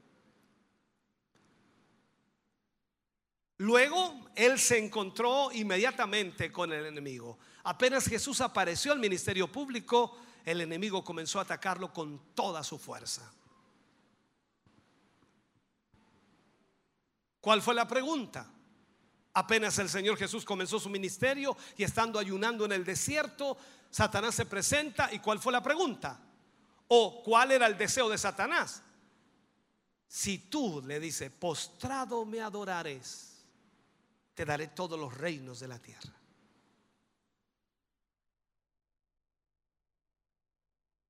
Satanás buscó adoración. Pero Jesucristo inmediatamente le rechazó y así siguió hasta la cruz. Nunca Jesús adoró a Satanás, nunca. Pero ¿cuál fue la frase? Si tú postrado me adorares. Esto se puede ver de muchas formas. Satanás solo quiere un reconocimiento. El darle a él algunos derechos en este universo. Jesús nunca reconoció esos derechos, así como en la historia de Mardoqueo, ¿recuerda usted? Rehusó reconocer el derecho de Amán.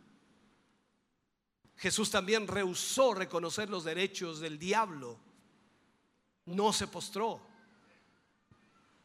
Cuando vamos al libro de Esther, vemos esta historia tremenda, hermosa, y ahí estaba Amán reclamando ser alguien. Amán había ganado poder, de acuerdo a la historia, todos se inclinaban hacia él, pero Mardoqueo rehusó reconocer alguna gloria de Amán, lo ignoró por completo.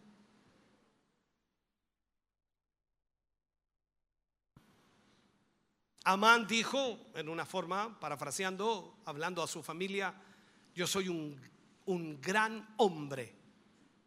Tengo muchos bienes, muchos hijos, pero todo esto es nada, porque no sirve de nada cuando veo a este hombre, este único hombre, hablando de Mardoqueo, que se rehúsa a reconocerme.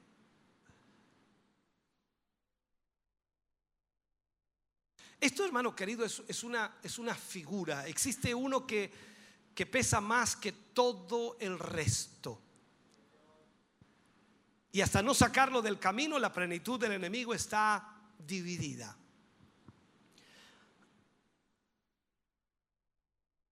Este hombre, Mardoqueo, no reconoció a Naaman, o Amán, perdón. Y en este sentido, cada uno de nosotros no podemos reconocer al enemigo, a Satanás, para adorarle.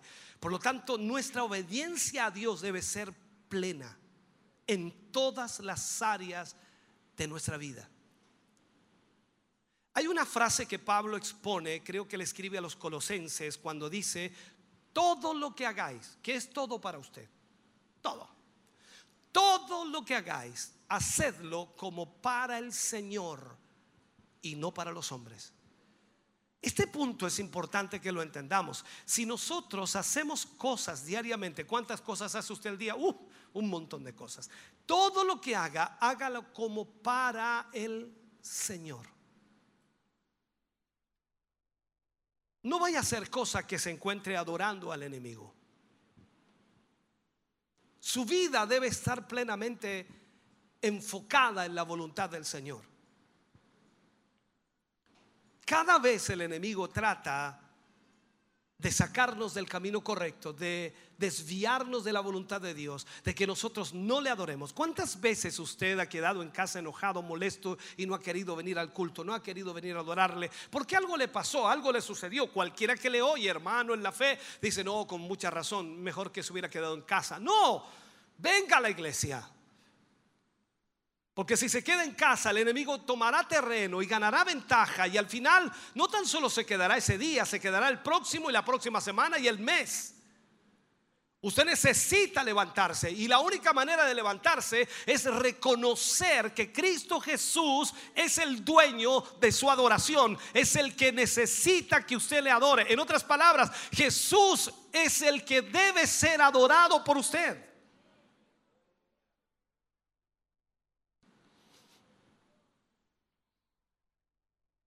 El Señor Jesús se encontró con todo esto y rechazó darle adoración a Satanás.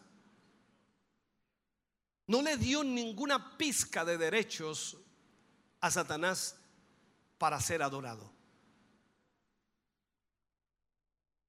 Jesús salió a desafiar todo esto. Y lo hace para asegurar todos los derechos para Dios en su propia persona y volver al trono él mismo con esos derechos.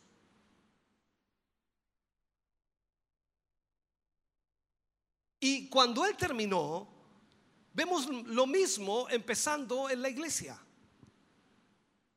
Jesús desde el comienzo de su ministerio fue constantemente probado y Satanás tratando de tentarlo, luego a través de usar a los fariseos, saduceos, los escribas y a todo el que podía usar Satanás para que Jesús no hiciera la voluntad de Dios. Pasa lo mismo con la iglesia. Desde que nació la iglesia, Satanás ha tratado de llevarla al extremo, de presionarla de tal manera que no adore a Dios. Esto lo vemos igual. Entonces, por eso es un gran asunto, o eh, diría, es el gran asunto de la iglesia, la lucha de los adoradores.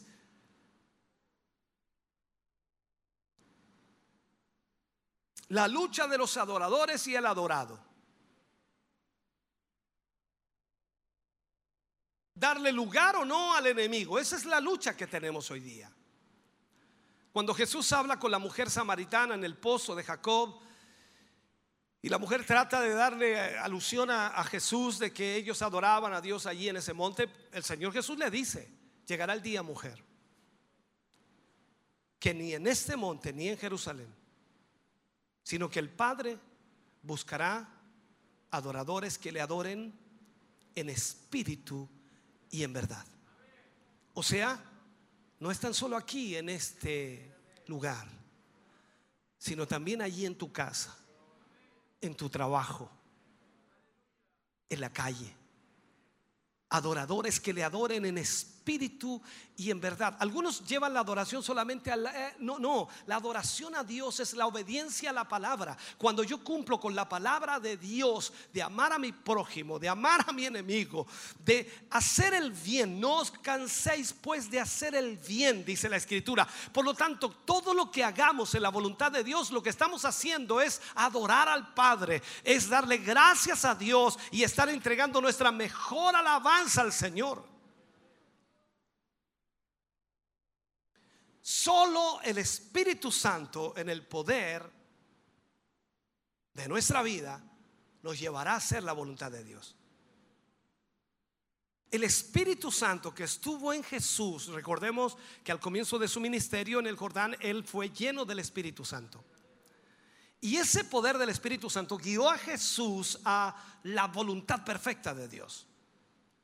Por lo tanto, en virtud de la voluntad que Jesús hizo para con el Padre y llegar a la cruz y derramar su sangre, sin duda cada uno de nosotros podemos afrontar el desafío que Satanás nos hace. Porque lo que nosotros entendemos es que gracias a esa sangre derramada, esa muerte de Cristo en la cruz, hoy nosotros somos salvos. No hay mérito alguno. El diablo podrá venir a enrostrarte todo tu pasado, podrá venir a enrostrarte todos tus pecados. Él podrá venir a decirte que lo que eras antes de Cristo, antes de tener a Cristo en tu vida. Y quizás tenga toda la razón, pero tú tienes que decirle al diablo que la sangre de Cristo te limpió de todo pecado, que la sangre de Cristo te lavó, te redimió y ahora eres una nueva criatura. Y tienes que decirle al diablo que en tu corazón solo existe adoración y agradecimiento para aquel que murió en la cruz y que Él solo merece tu adoración.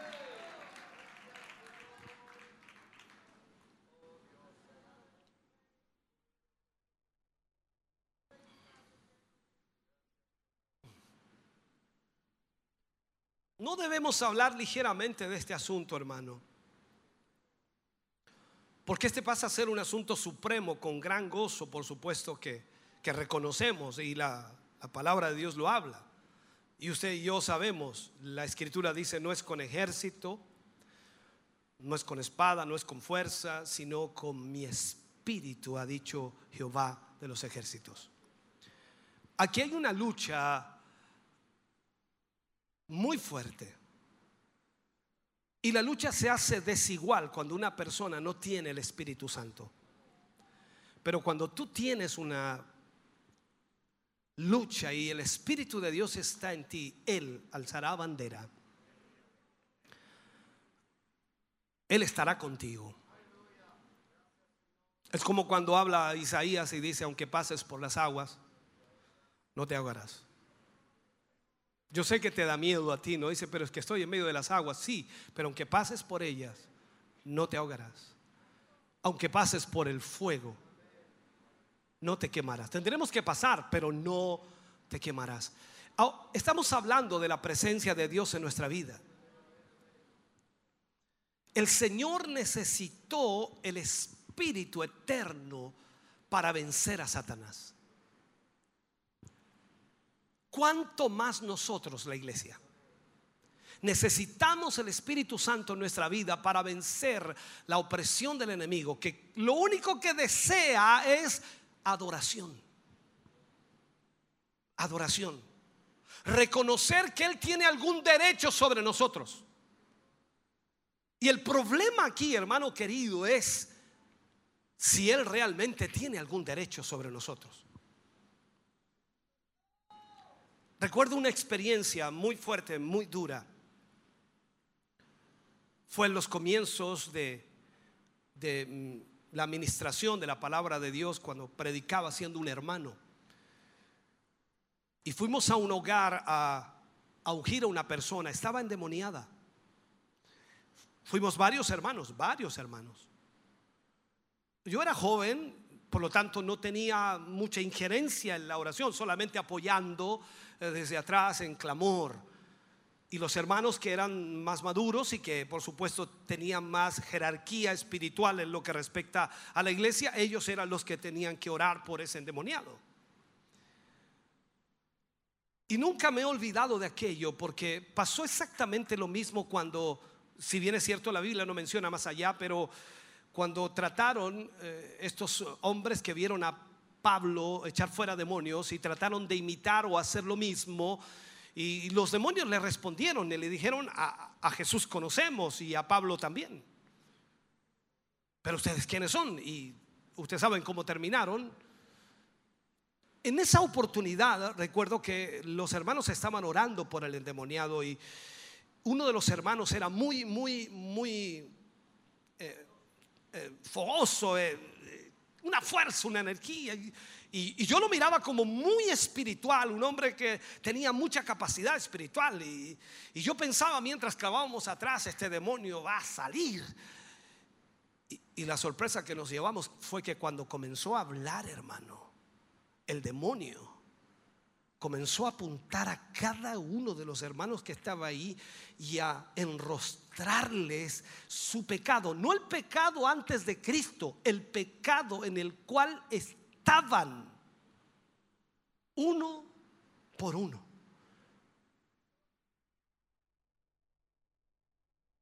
Quedamos dos en el cuarto. De seis que andábamos, quedamos dos. Y no hallábamos qué hacer.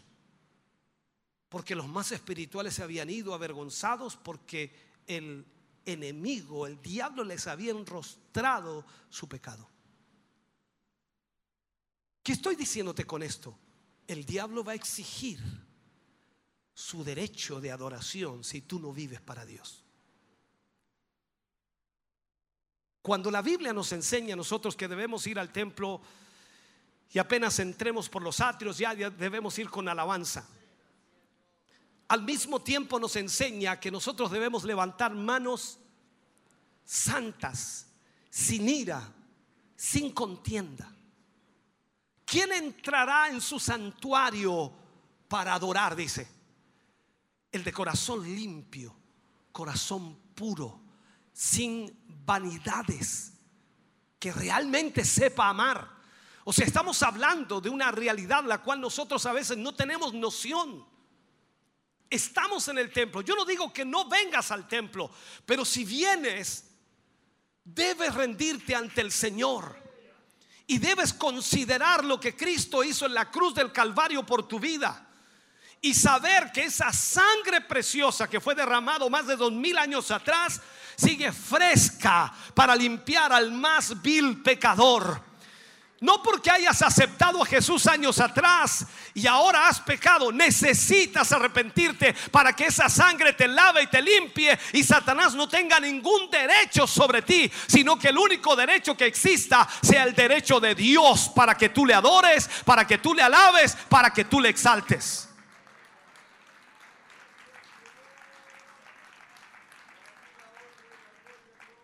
Déjame terminar, creo que es tiempo.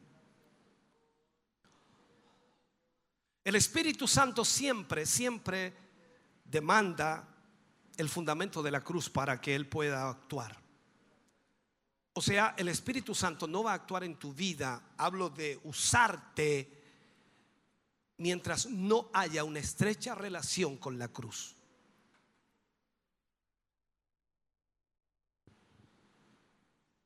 Si nosotros buscamos la gloria de Dios, entonces debemos tener esa relación estrecha. ¿Por qué? Porque la cruz, como dije anteriormente, elimina todo, todo lo que sirve a Satanás. La cruz elimina todo lo que sirve a Satanás. La cruz elimina todo aquello que no es para Dios ni es de Dios. La pregunta sería, ¿qué había en Caín que servía a Satanás? ¿Qué había? Codicia, ambición personal, celos, orgullo. Todo eso salió a la luz en el asesinato de Abel. Pero el asesinato de Abel realmente fue una expresión del odio contra Dios. Caín odió a Dios porque rechazó su altar. Tú no puedes hacer un altar para Dios a tu manera. O lo haces como Él lo pide, que agrade a Dios, o mejor no lo hagas. Caín, como el instrumento de Satanás. Estuvo quizás ciego a esta naturaleza más profunda del crimen. Alguien puede decir, quizás ni siquiera imaginó que iba a matar a su hermano. Yo creo que sí. Cuando vemos en la historia tantos ejemplos, por ejemplo, ¿qué, qué llevó a Balaam, ese profeta? ¿Qué le llevó a que sirviera a Satanás? Que tratara de maldecir a Israel. Codicia avaricia, ganar el mundo, ser importante. Hermano, la cruz registra el, el- remover de todo eso por medio de la destrucción de todo lo que sirvió a Satanás. En cuanto a esto, está reunido solo en una palabra, el yo. El término más fuerte vendría a ser aquí la carne, la carne, el yo. Algunas personas no, no entienden cuando se habla de la carne. La carne es solo otro término para el yo. El orgullo humano, la vanagloria humana. El yo es muy sutil, incluye interés propio, gloria propia, preservación, autorrealización, el avance propio, todas, todas estas consideraciones de influencia, prestigio, todo eso está en el yo. Las expresiones del yo son muchas y cada una de ellas sirve a Satanás. Le sirve en el sentido externo de dividir los derechos de Dios y usurpar el lugar de Dios. Por lo tanto, donde haya aún una ligera sugerencia o una insinuación del yo, la gloria de Dios es oscurecida y se necesita aplicar la cruz. A través de la cruz es donde nos arrepentimos. La cruz no, no se aplica en la obra de Dios solo porque Dios nos quiere humillar. No se aplica por eso. No es que Dios quiera aplastarnos, no, no, no. Él tiene una gran meta en su visión. La cruz se aplica para que nosotros veamos la gloria de Dios. Si en cualquier momento usted y yo le permitimos a esto llamado carne que haga sus operaciones, que haga su actuar, que viva de acuerdo a su manera, y más encima le permitimos que lo haga a través de este vaso de Dios llamado iglesia, entonces le damos derechos al diablo. El diablo toma eso como una adoración. Y la gloria de Dios es oscurecida. Y esta es la razón por la cual la cruz debe ser central para todo. Un vaso para Dios. Es lo que Dios busca, un vaso para Dios. Esto es lo que tú y yo debemos producir, un vaso para Dios, una vasija nueva. Este es todo el propósito de Dios y es lo más importante para Él, esa vasija nueva. Cuando Eliseo llega a ese, a ese lugar en donde las aguas eran malas y la tierra era infértil, él pidió una vasija nueva, tipo de la nueva criatura, tipo del nuevo nacimiento. Tú y yo no podemos adorar a Dios, no podemos servir a Dios si no hemos nacido de nuevo. El nacer de nuevo significa que hemos sido regenerados, transformados y que somos una nueva criatura. Las luchas vendrán, el diablo te atacará y tratará de exigir su derecho sobre ti. Pero si tú adoras a Dios, haces su voluntad, el diablo no tendrá ningún derecho sobre ti. Y aquí es donde usted y yo necesitamos, por supuesto, tomar la fuerza, convicciones y aferrarnos al Señor con todo nuestro corazón. La iglesia es esa vasija nueva, esa vasija para Dios, que adora, que exalta, no tan solo en el culto de alabanza, sino en toda su vida diaria. En todo lugar donde vaya, en todo lugar donde esté, adora y exalta a Dios con sus hechos, con su testimonio, con su forma de vida. Porque Dios es adorado por su pueblo. Y así es como Dios quiere que nosotros seamos. Por lo tanto, hermano querido, esta lucha, esta pugna, esta guerra, por un lado Satanás tratando de que tú le adores, por otro lado Dios exigiendo su derecho de adoración por lo que Cristo hizo en la cruz del Calvario. y tú analizas y dices, Jesús tiene todo el derecho. Él me compró, Él me salvó, Él me redimió, Él me perdonó. No era nada. Hoy soy hijo de Dios. Me dio la autoridad de ser llamado hijo de Dios. Por lo tanto, ¿cómo no alabarle? ¿Cómo no adorarle? ¿Cómo no vivir una vida para Él? ¿Cómo no ser ese vaso, esa vasija por el cual fluya la presencia de Dios? Este tesoro es puesto en vasos de barro para que la excelencia del poder sea de Dios y no de nosotros. Póngase de pie. Padre, oramos en el nombre de Jesús. Te damos gracias por esta palabra, Señor, que hoy hemos predicado. Te damos gracias por tus hijos, quienes la han oído, Señor. Te pedimos que tu Espíritu Santo, Señor, reordene sus mentes y corazones. Que tu Espíritu Santo, Señor, les ayude a entender. Padre, bendecimos sus vidas en esta hora y te pedimos que la gracia divina tuya sea sobre cada uno de tus hijos. Fluye en ellos. Que en esta lucha espiritual, Señor, tu Espíritu Santo sea su ayuda. Sea Dios mío la fortaleza. En el nombre de Jesús lo agradecemos. Amén y amén, Señor. Adoramos al Señor en esta mañana. Aleluya.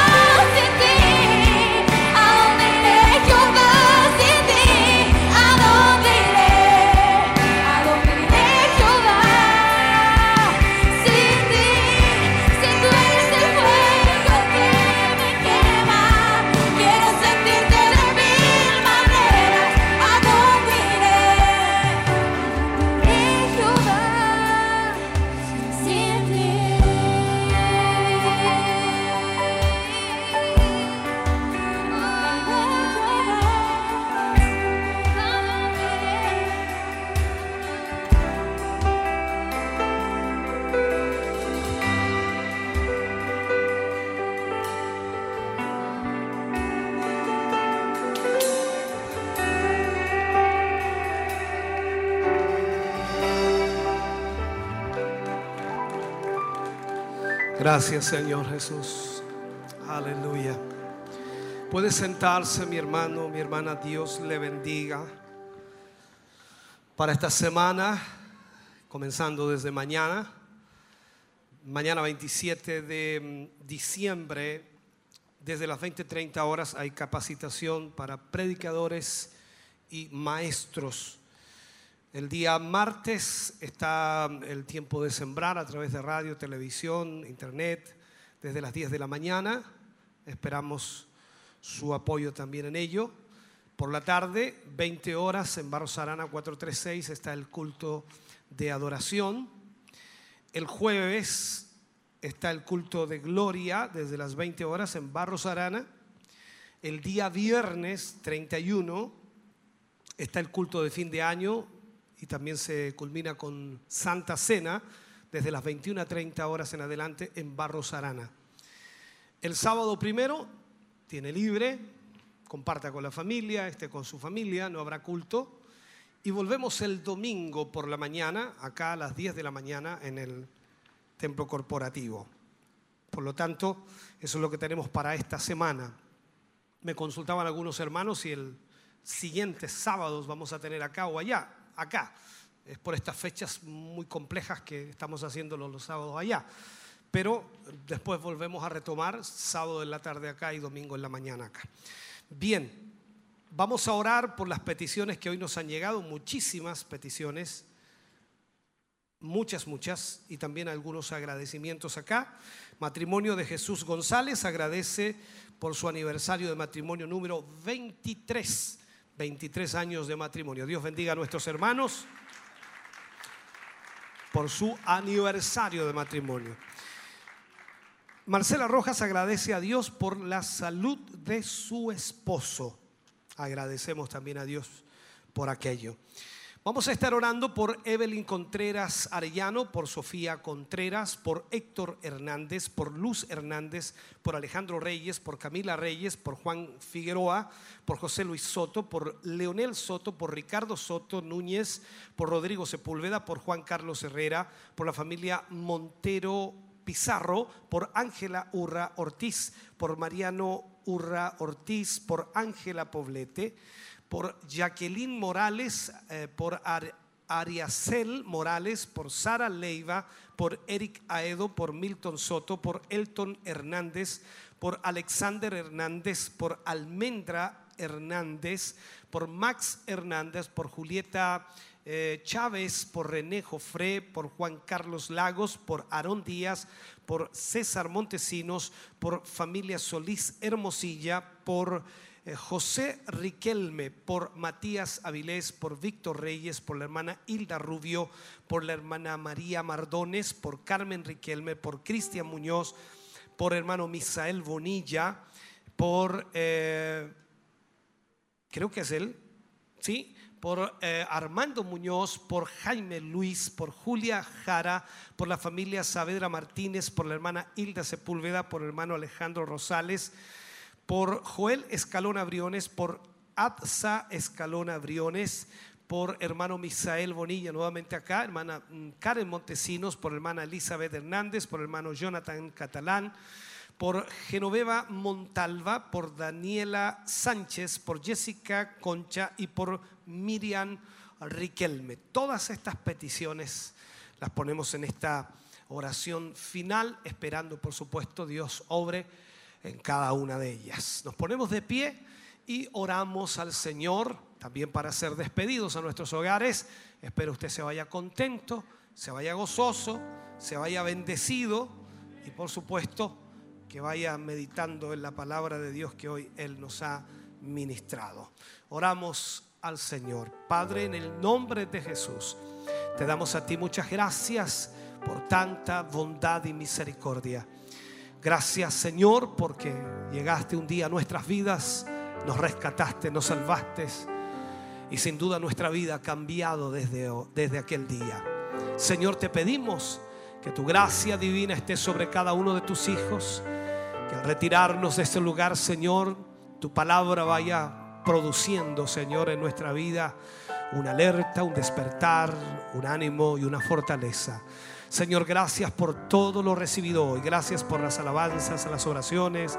Gracias por la palabra. Gracias por tu presencia aquí. Señor, nos vamos bendecidos, pero sin antes orar por todas estas peticiones, muchas necesidades, muchos hermanos y hermanas que están, Señor, viviendo momentos difíciles o atravesando circunstancias complejas. Yo te pido, Señor, que extiendas tu mano obres sanidad, restaures, sanes, libertes y rompas toda opresión del enemigo. Señor, en el nombre de Jesús, pedimos en esta hora, Señor, que esa gracia divina tuya sea sobre tus hijos. Gracias, Señor, porque tú les sanas hoy para tu gloria, mi Dios amado.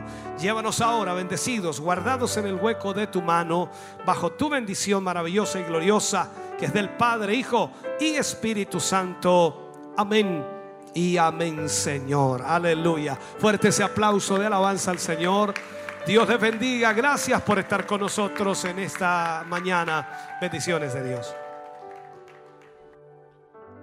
Bendito sea el nombre de Dios. Esperamos de que esta, estas palabras y este culto de este día se haya sido una gran bendición para todos ustedes, porque para nosotros aquí lo ha sido. Así que esperamos de que estas palabras eh, hayan llegado a su mente, a su corazón y a sus vidas. Hoy con el tema Una vasija para Dios. Nuestro obispo estuvo eh, tratando un tema de, de nosotros como vasija de barro para el Señor. Así que todos debemos ser una vasija especial para las, la obra del, de- del Evangelio. Así que esperamos de que esto sea una haya sido una bendición para ustedes porque sabemos de que aquí todos aquí nos hemos gozado en el Señor.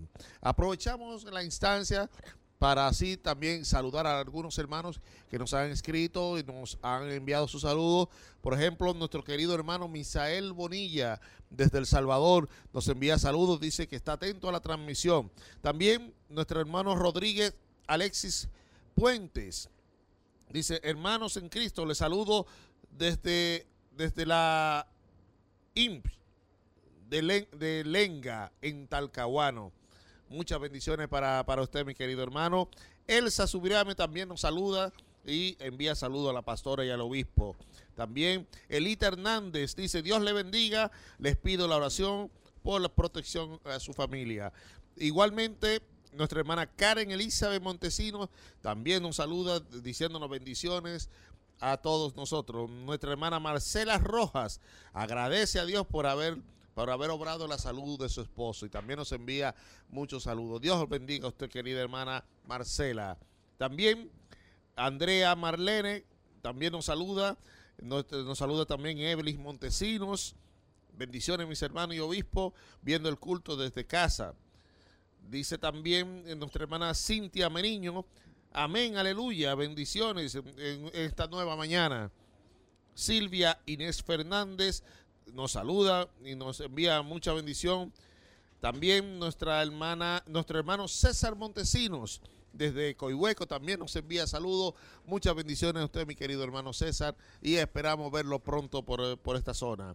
Igualmente, nuestra hermana Sandra Contreras nos envía saludos. Verónica Villanueva, Villablanca también envía saludos y dice que Dios bendiga la palabra de Dios. Eh, José, José y Gloria Muñoz Olivares dice bendiciones. Al igual que desde Yumbel está en- enviándonos su saludo nuestra hermana José y Gloria. Así que Dios bendiga a todos nuestros amigos, hermanos que han, han enviado sus saludos y sus peticiones de oración. Así que, mis queridos hermanos, esperamos de que estas palabras hayan, hayan profundizado el corazón de cada uno de ustedes. Recordándoles siempre eh, la- las próximas transmisiones, ya nuestro obispo dio, dio las, la- lo que va a ser eh, la, la temática de la, la próxima semana, el día 31, final de año, fin de año, tendremos culto desde allá, desde Barro Sarana, desde el templo de Barro Sarana en Chillán. Tenemos culto a, a partir de las 9 de la noche. Estaremos ahí hasta, el, hasta que finalice el día, el, ya el 31 a las 12 después de las 12, ahí estaremos tomando Santa Cena. Así que no se pierda toda la programación de esta semana, no se pierda ninguna de las programaciones y recordándole que este culto será retransmitido por los diferentes canales y los medios que tenemos disponibles. Así que le pedimos a Dios que siga bendiciendo su vida y que siga dándonos el, ah, el poder y nos siga dando la bendición para poder seguir llevando estas transmisiones a todos los que lo necesitan.